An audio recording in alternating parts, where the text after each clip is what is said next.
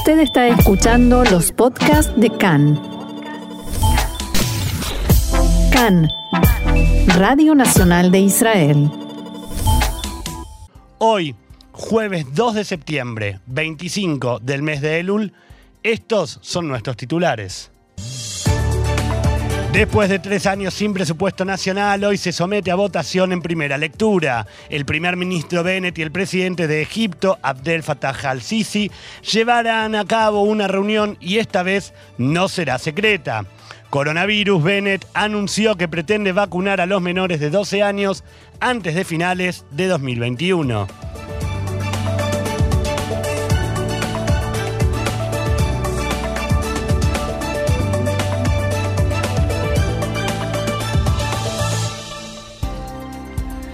Y comenzamos con el eh, desarrollo de la información. El gobierno de coalición que encabezan Naftali Bennett y Yair Lapid enfrenta a uno de sus desafíos más grandes hasta el momento, ya que intenta hoy aprobar el presupuesto nacional en primera lectura. La fecha límite para aprobar el presupuesto y la ley de ordenamientos que lo acompaña es el 4 de noviembre y de lo contrario se disuelve automáticamente el gobierno.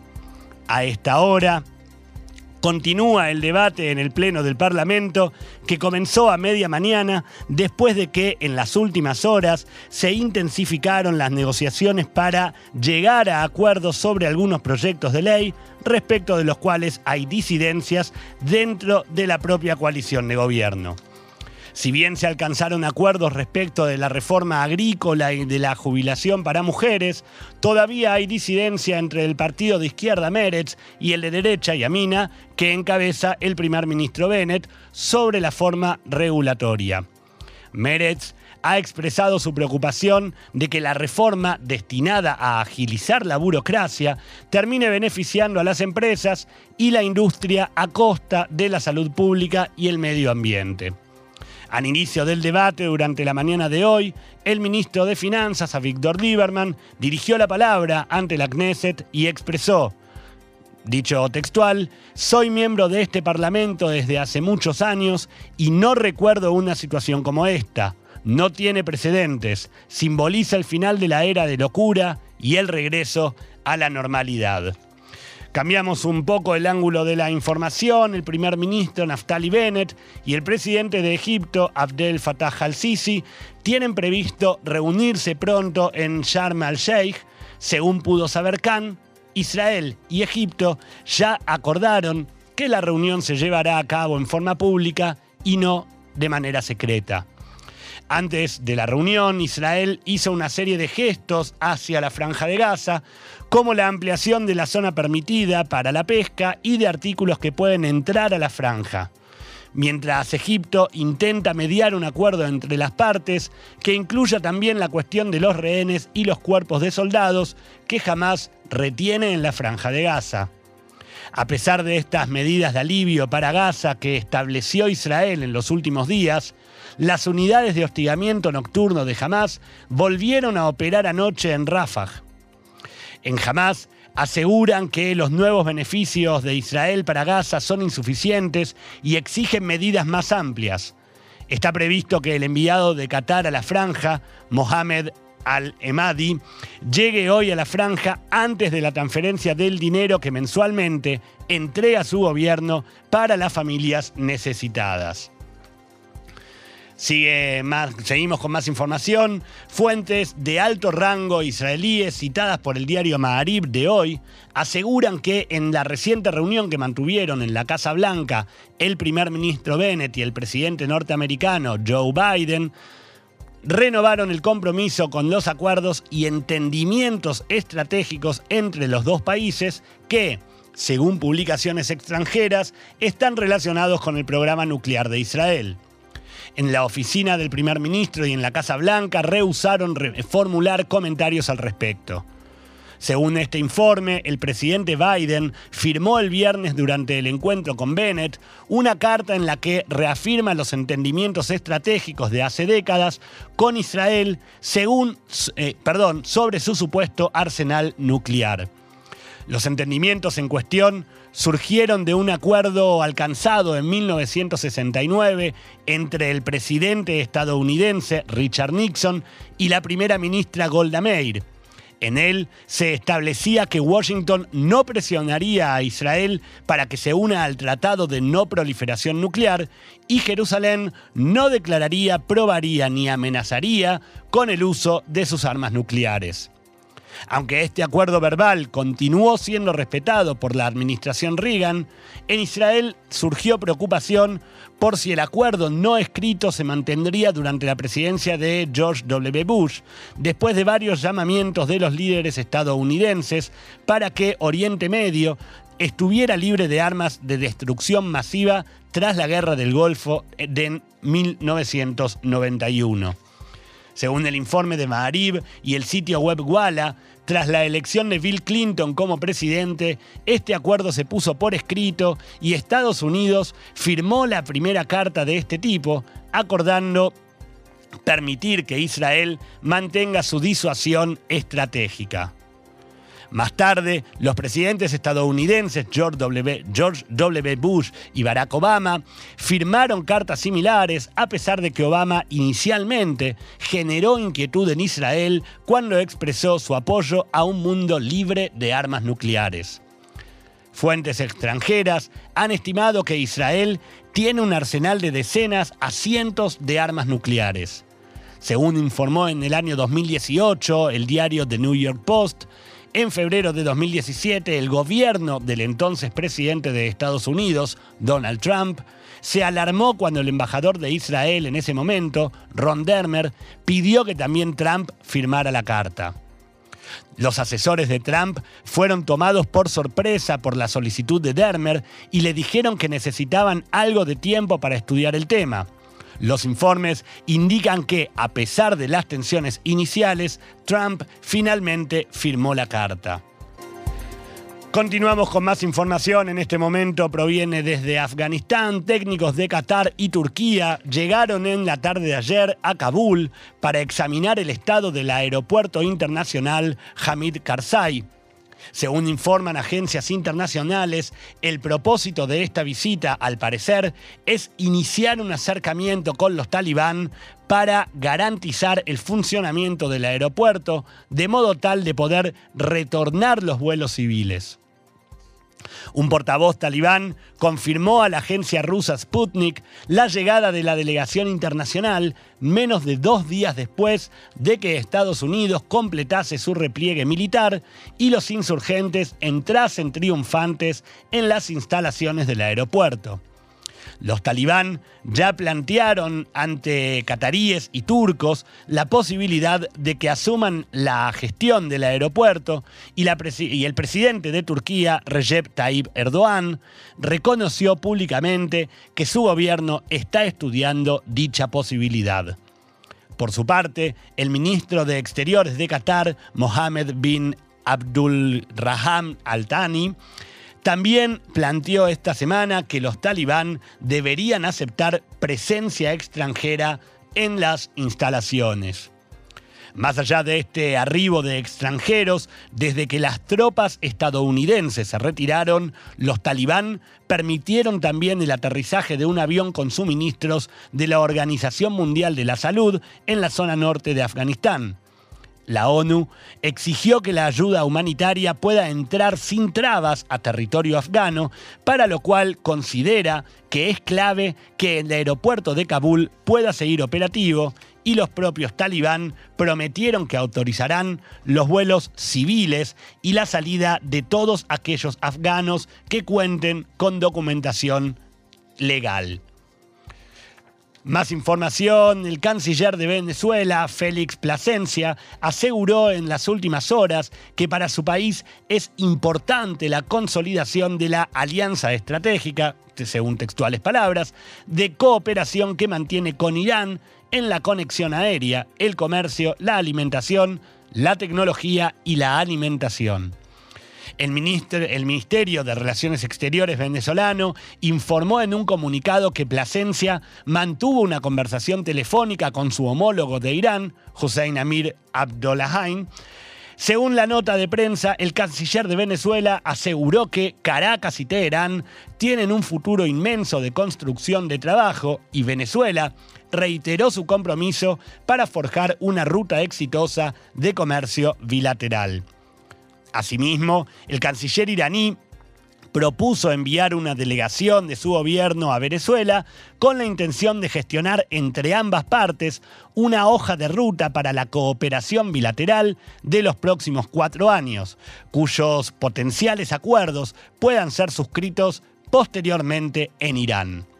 Plasencia agregó que se puede coordinar una agenda de trabajo común en función de los encuentros multilaterales que tendrán lugar próximamente en la Asamblea General de las Naciones Unidas en Nueva York y la reunión de ministros de Relaciones Exteriores del Movimiento de Países No Alineados en Belgrado. El Ministerio de Salud informó en su sitio de internet que durante la jornada de ayer se registraron 11.187 nuevos casos de infectados con coronavirus.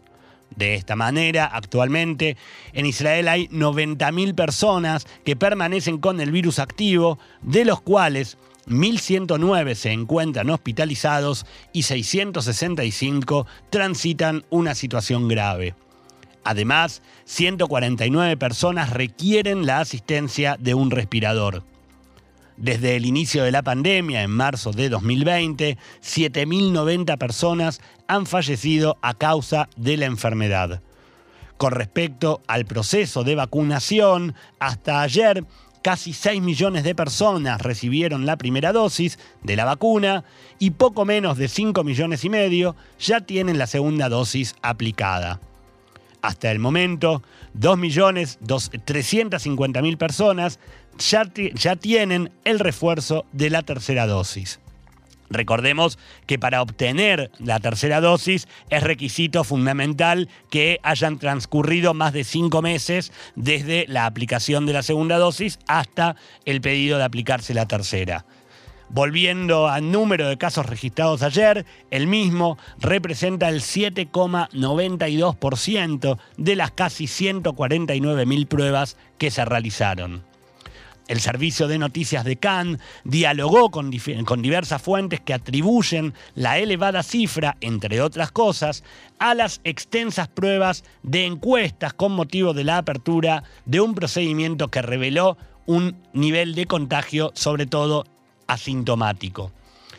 Las mismas fuentes colaboraron, colaboraron perdón, en un informe realizado por el noticiero del Canal 11 de Cannes sobre las posibilidades de un aumento en el número de los contagios a partir del inicio del ciclo lectivo que tuvo lugar en el día de ayer.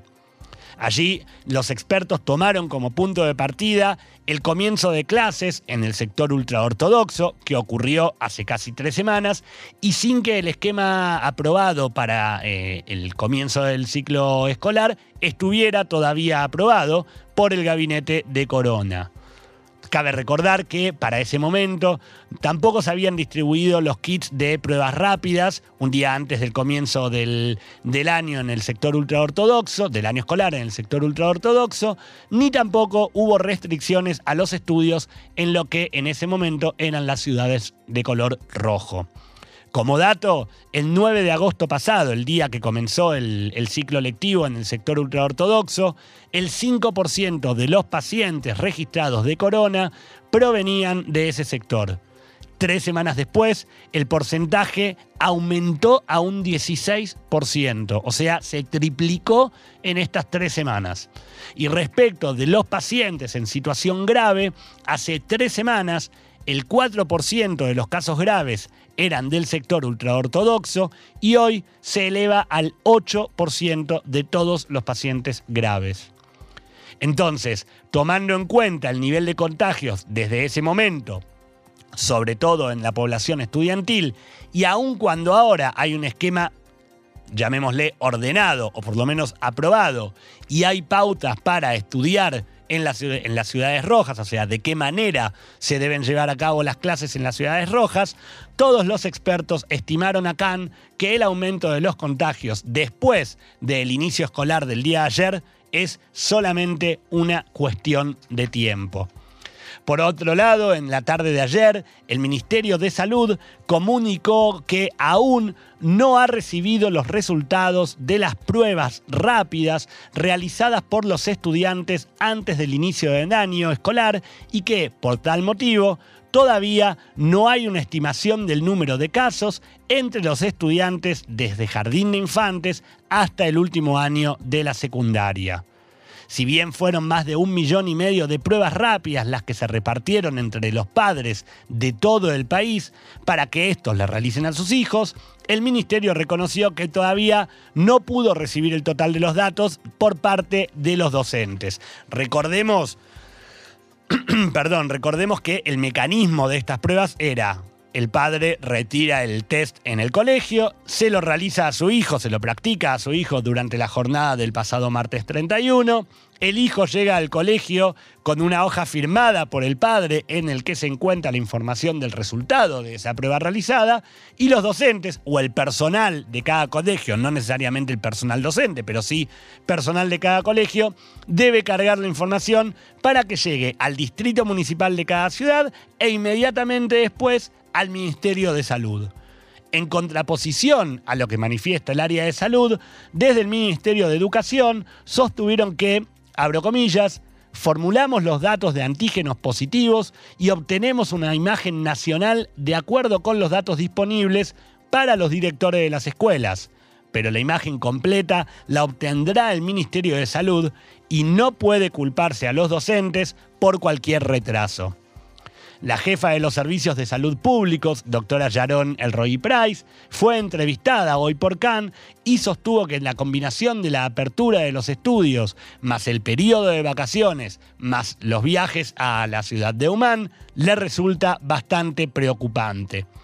También se refirió a los próximos días de Rosh Hashanah y los encuentros familiares y expresó que uno no debe renunciar a los encuentros y a las cenas familiares, sino tratar de reducirlas tanto como sea posible. Además, recordó que todos aquellos que no estén vacunados deben hacerse una prueba antes de juntarse con sus familias. O sea, de alguna manera toma los encuentros familiares como cualquier tipo de otra reunión que se realiza o en lugares cerrados o en lugares abiertos y como si se necesitara la, el, el la etiqueta verde, sea por presentación de eh, el, certificado de vacunación o la presentación de una prueba realizada con resultado negativo. Para el día de hoy se espera un encuentro entre el equipo de tratamiento de epidemias del Ministerio de Salud y el Comité de Vacunas acerca de la posibilidad de aplicar la tercera dosis a aquellas personas que están recuperadas de la enfermedad. Según las estimaciones que manejan los funcionarios de la cartera de salud, las personas recuperadas están más protegidas que aquellas que no enfermaron y que tienen aplicada la segunda dosis pero al mismo tiempo están menos protegidos que aquellos que ya recibieron, que sin enfermarse, ya recibieron la tercera dosis. De esta manera, según las estimaciones, se espera que el Ministerio de Salud apruebe aplicar también una dosis de refuerzo a las personas que transitaron la enfermedad. Además, en la tarde de ayer, el primer ministro Naftali Bennett declaró que confía y que espera en que en los próximos dos meses, o sea, antes de terminar el año, pueda comenzarse el proceso de vacunación a niños de entre 6 y 12 años. Recordemos que de alguna manera es como el, gran grupo etario que hasta el momento no puede vacunarse y en el cual se, eh, se especula la, mayor cantidad de casos. ¿Por qué? Porque justamente al no poder eh, vacunarse, pero estar en contacto todo el tiempo, o durante las vacaciones, o ahora durante el inicio del eh, ciclo lectivo, con otros niños que tampoco están vacunados, es como el dato más importante y más esperado que puedan comenzar a vacunarse. Pero tanto sobre esta noticia, así como sobre la aplicación de una dosis de refuerzo a aquellas personas eh, recuperadas, por el momento son solo noticias y se espera la aprobación porque hasta el momento no hay una fecha concreta de cuándo podrían arrancar. Por otro lado, y por el brote de coronavirus, Portugal prohíbe la entrada de israelíes a su país. Tras la decisión de la Unión Europea de excluir a Israel de la lista de países verdes, Portugal comunicó que a partir de hoy los israelíes podrán ingresar a Portugal solo con un permiso especial y no con fines turísticos. La prohibición, además, también se aplica a los israelíes vacunados. El Ministerio de Relaciones Exteriores afirma que el tema aún no ha sido decidido y examinado por la embajada local, pero en los sitios web de oficiales de Portugal, Israel ya ha sido eliminado de la lista como posibles eh, ingresantes.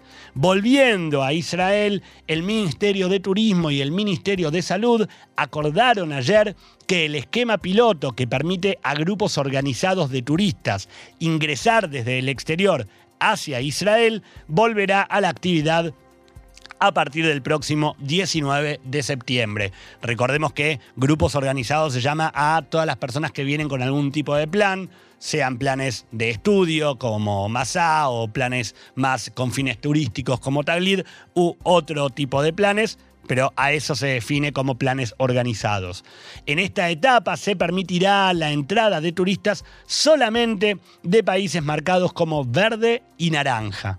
También se aclaró que eh, se permitirá el ingreso a los turistas cuya última vacunación no exceda los seis meses y estos deberán someterse a pruebas PCR 72 horas antes de la llegada, más otra prueba serológica una vez ingresados al país. Cuando haya transcurrido un mes de esta prueba piloto, o sea, hacia fines del próximo mes de octubre, también se indicó que se evaluará de forma independiente la posibilidad de permitir que los turistas que no integren grupos organizados puedan ingresar a Israel de una manera similar. O sea, cualquier turista que quiera venir sin necesidad de pertenecer a un plan, cualquier turista que quiera venir a Israel pueda comenzar a hacerlo y esto si todo sale como uno espera, ocurriría recién hacia fines de octubre.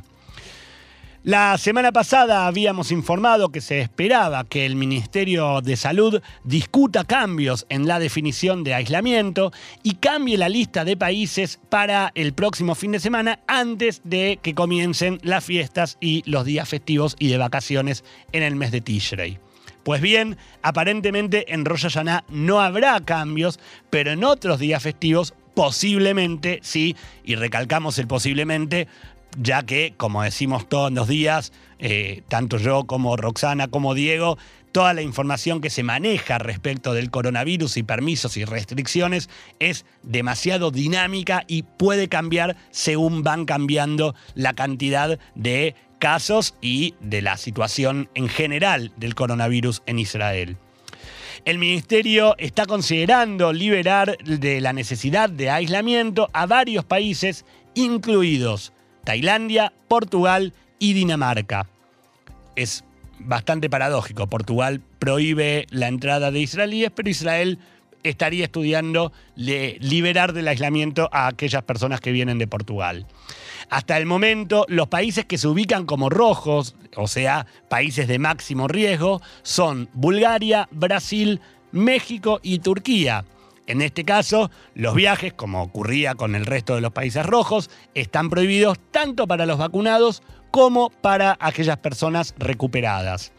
Para viajar a estos países, como siempre, se debe obtener la aprobación del Comité de Excepciones aquellos países amarillos, o sea, países de un menor grado de riesgo, se ubican hoy Bahrein, Hong Kong, Hungría, Taiwán, Nueva Zelanda, China, Singapur, Eslovaquia, Polonia y República Checa. Para estos países, los retornados, sean vacunados o recuperados, deben estar en aislamiento hasta que se obtenga un resultado negativo en las primeras 24 horas y los que no hayan sido vacunados o recuperados deben estar en aislamiento completo, o sea, 14 días.